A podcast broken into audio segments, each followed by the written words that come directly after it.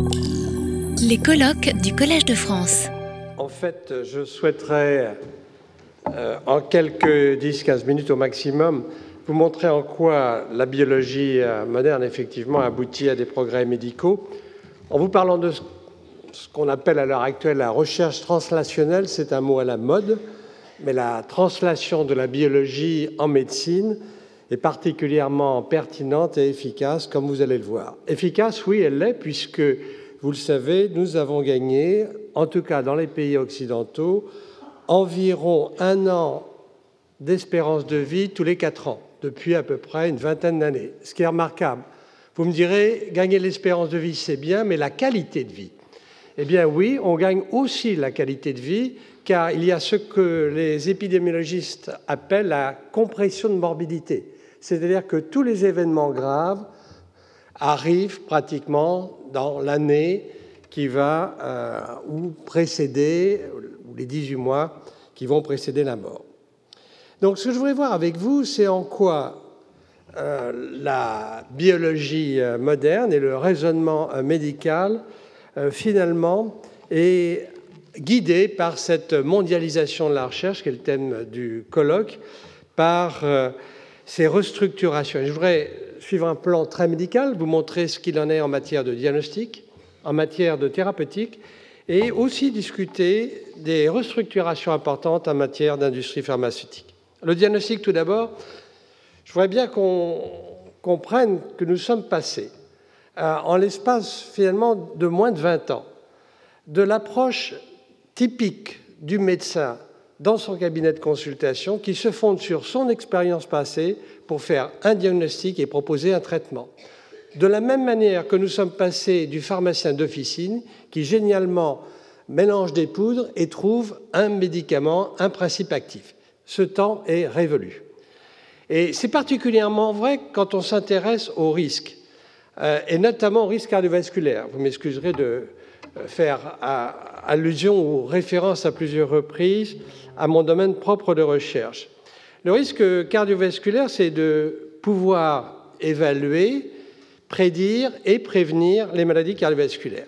Là, on est typiquement dans une démarche qui n'est plus une démarche individuelle, mais une démarche coopérative faite sur des arguments qui proviennent de l'étude de cohortes de façon prospective.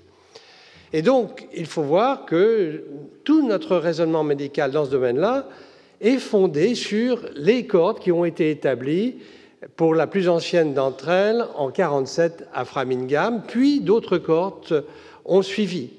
Il a fallu du temps pour que ces cohortes s'établissent, soient exploitées, mais à l'heure actuelle, nous avons la possibilité d'avoir des cohortes qui correspondent, euh, je crois, au mieux à l'évaluation du risque cardiovasculaire dans nos pays. On est passé ainsi d'une cohorte euh, américaine à l'étude de euh, probabilité de développer un accident cardiovasculaire fondée sur des cohortes européennes, avec notamment l'indice SCORE, que chacun d'entre vous peut calculer d'ailleurs sur Internet. C'est un indice relativement grossier, mais qui permet d'estimer la probabilité d'avoir un accident euh, cardiovasculaire dans les 10 ans viennent, en fonction d'un certain nombre de caractéristiques, soit non modifiables, l'âge et le sexe, soit modifiables, le tabac, le cholestérol, l'hypertension, etc. L'étape d'après, c'est d'essayer de raffiner ce risque. Et pour raffiner ce risque, là, du coup, nous nous tournons vers les biologistes en cherchant des biomarqueurs ou des marqueurs euh, d'imagerie, de vaisseaux notamment, qui vont permettre en quelque sorte d'affiner les algorithmes de prédiction du risque cardiovasculaire. Et là, nous nous trouvons exactement dans la démarche qui a été indiquée euh, hier par euh, Jean-Louis Mandel et aujourd'hui par Philippe Kouriski, c'est-à-dire l'utilisation de ces outils d'analyse à très large échelle des multiples composants qui permettent pour l'un d'entre eux, plusieurs d'entre eux, d'essayer euh, d'estimer le risque cardiovasculaire ou le risque de développer un cancer.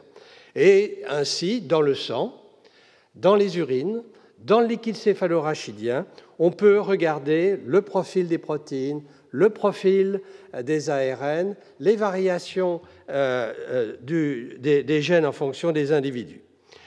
Là, nous sommes dans des études prospectives, de nouveau à établir, et à long terme. Nous n'aurons pas les résultats de façon certaine avant au moins une décennie. Donc nous avons aujourd'hui des outils que nous devons mettre en œuvre de façon intelligente, mais les résultats sont pour demain ou après-demain. Tout ceci pour essayer d'arriver à une médecine personnalisée.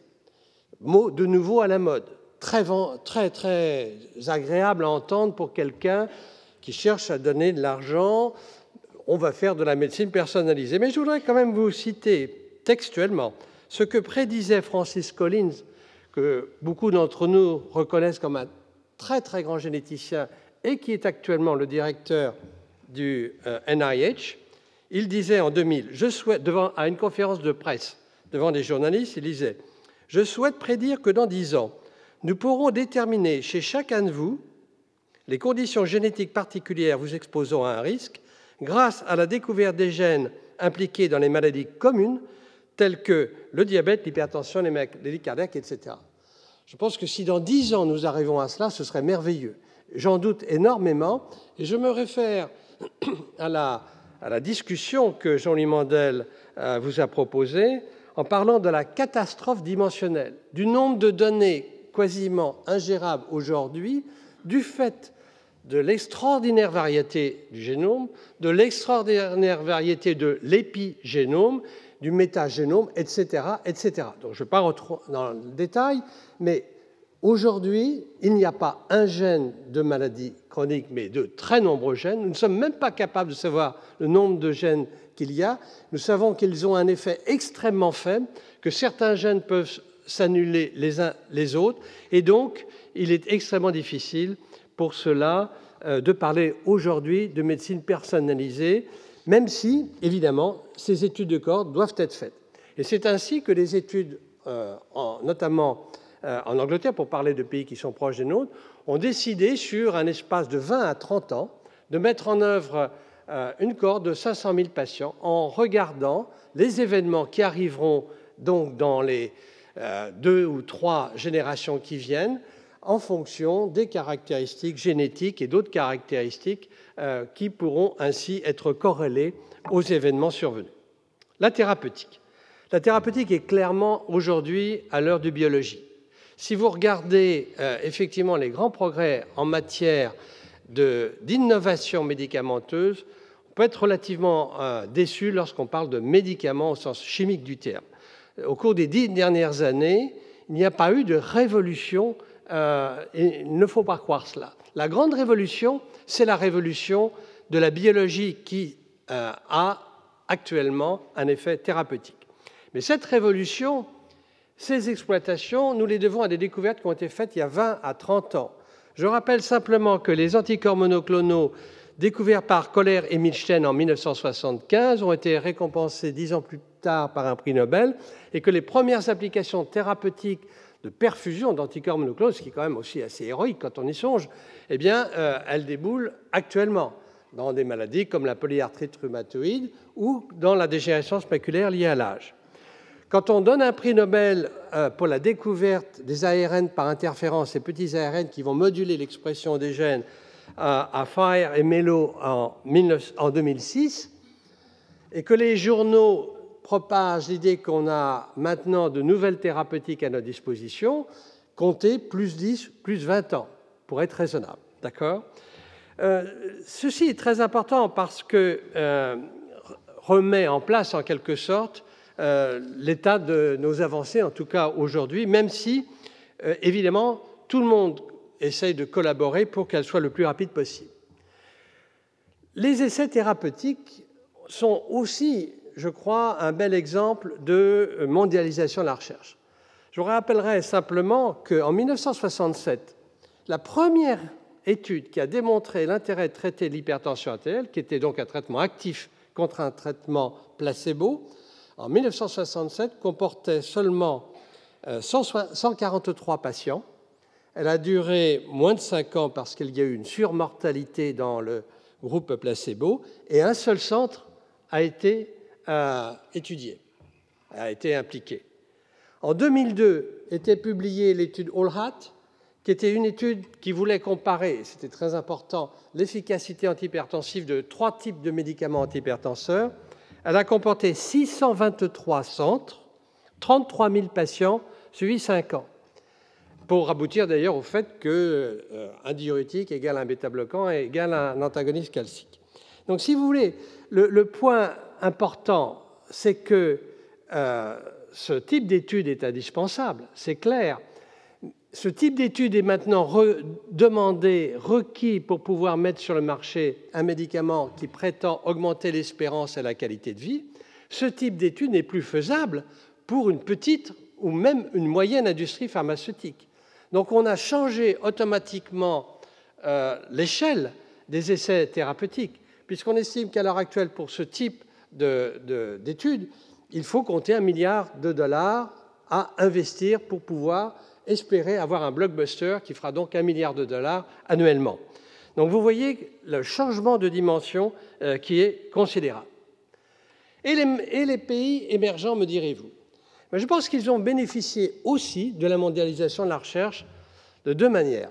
La première manière, c'est euh, l'analyse qui a pu être faite grâce justement aux essais à très très large échelle, aux cohortes étudiées et à ce qu'on appelle les méta-analyses de ces cohortes et de ces essais, où on s'est rendu compte qu'enfin, il était tout à fait avantageux de traiter euh, systématiquement, à partir d'un certain âge, les patients avec une combinaison de différents produits médicaments actifs.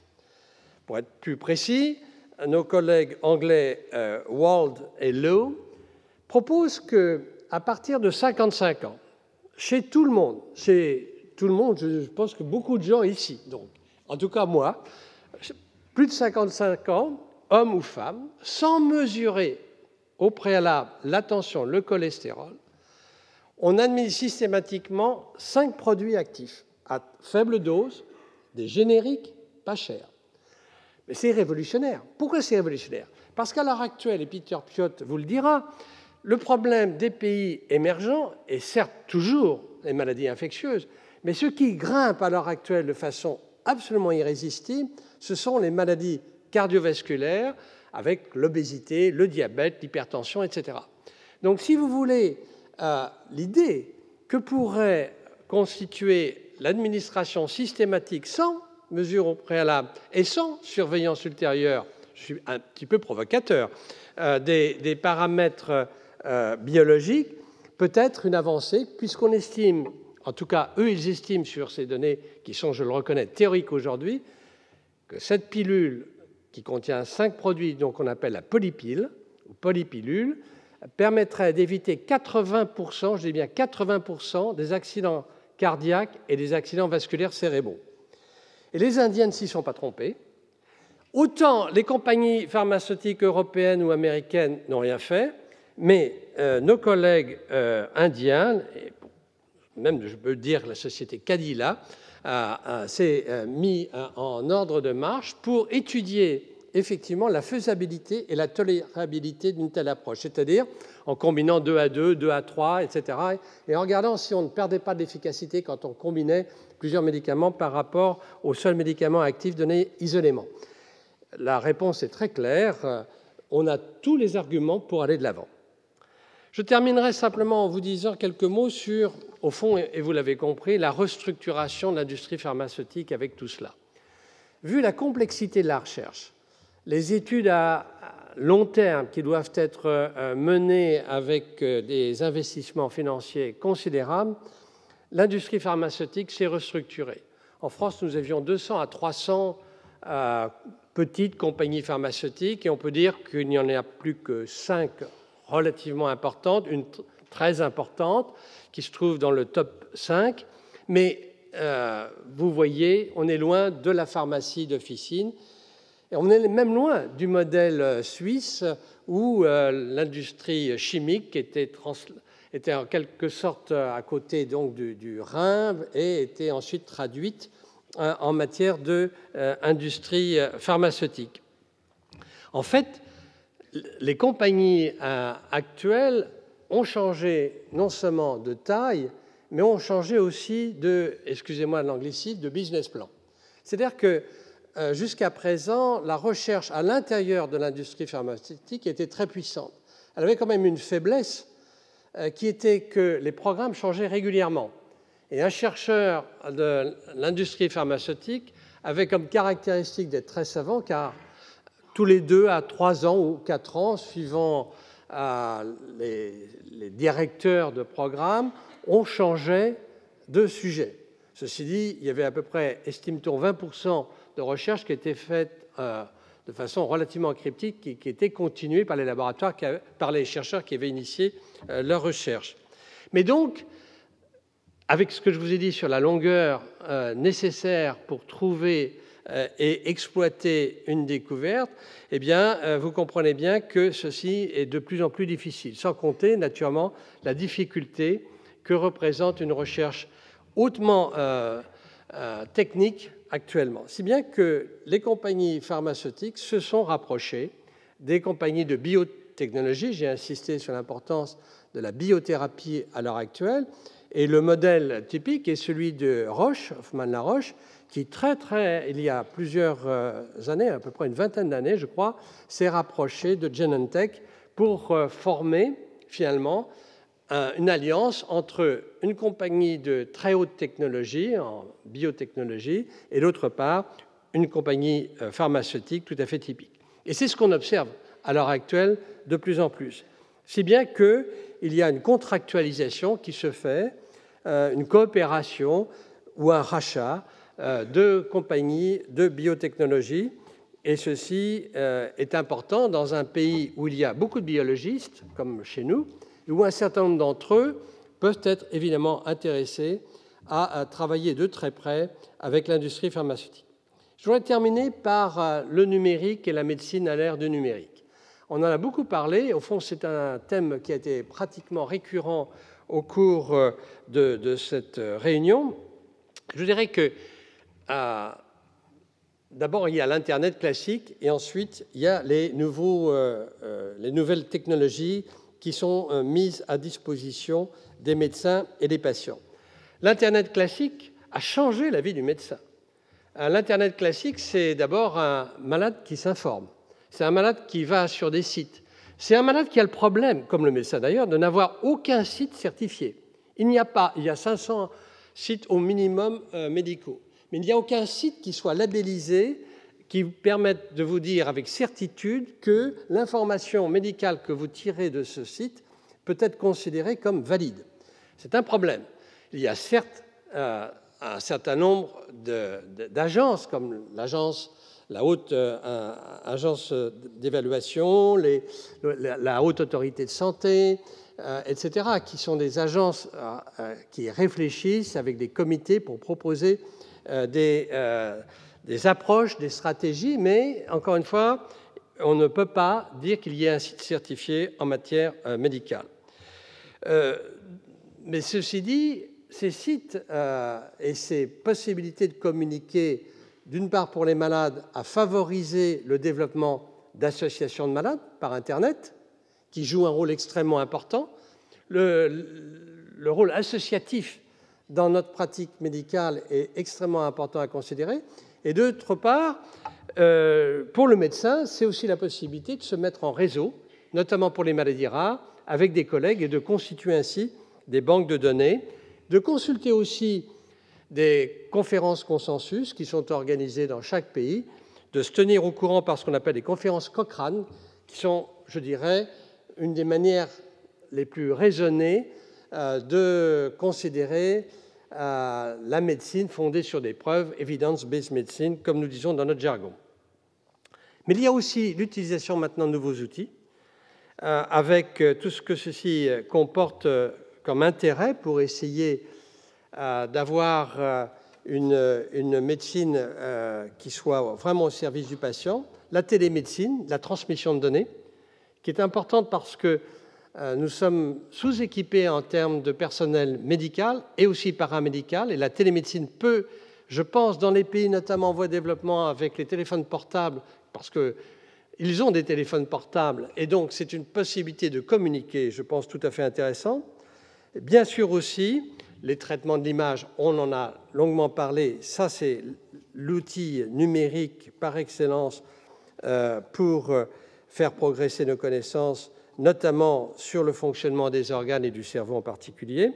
Et puis les interfaces homme-machine qui euh, se développent à l'heure actuelle progressivement, mais là aussi, nous avons une certaine expérience, notamment dans le domaine cardiaque, puisque vous savez qu'on a des défibrillateurs, des, sentinelles euh, au niveau du cœur qui se mettent uniquement en route euh, que dans certaines circonstances, des stimulateurs, là aussi à la demande, pour pouvoir augmenter la fraction d'éjection ventriculaire, sans parler, bien entendu, de la stimulation cérébrale profonde dans la maladie de Parkinson, et demain, ou aujourd'hui pratiquement, les prothèses qui peuvent être commandées euh, par la pensée ou par euh, les nerfs, ceci euh, associé aussi avec des corrections de certains déficits sensoriels, comme par exemple, et c'est en route à l'heure actuelle, déjà aujourd'hui en France, la reconstruction partielle, certes, de la vision par les caméras informatiques et les implants cochléaires.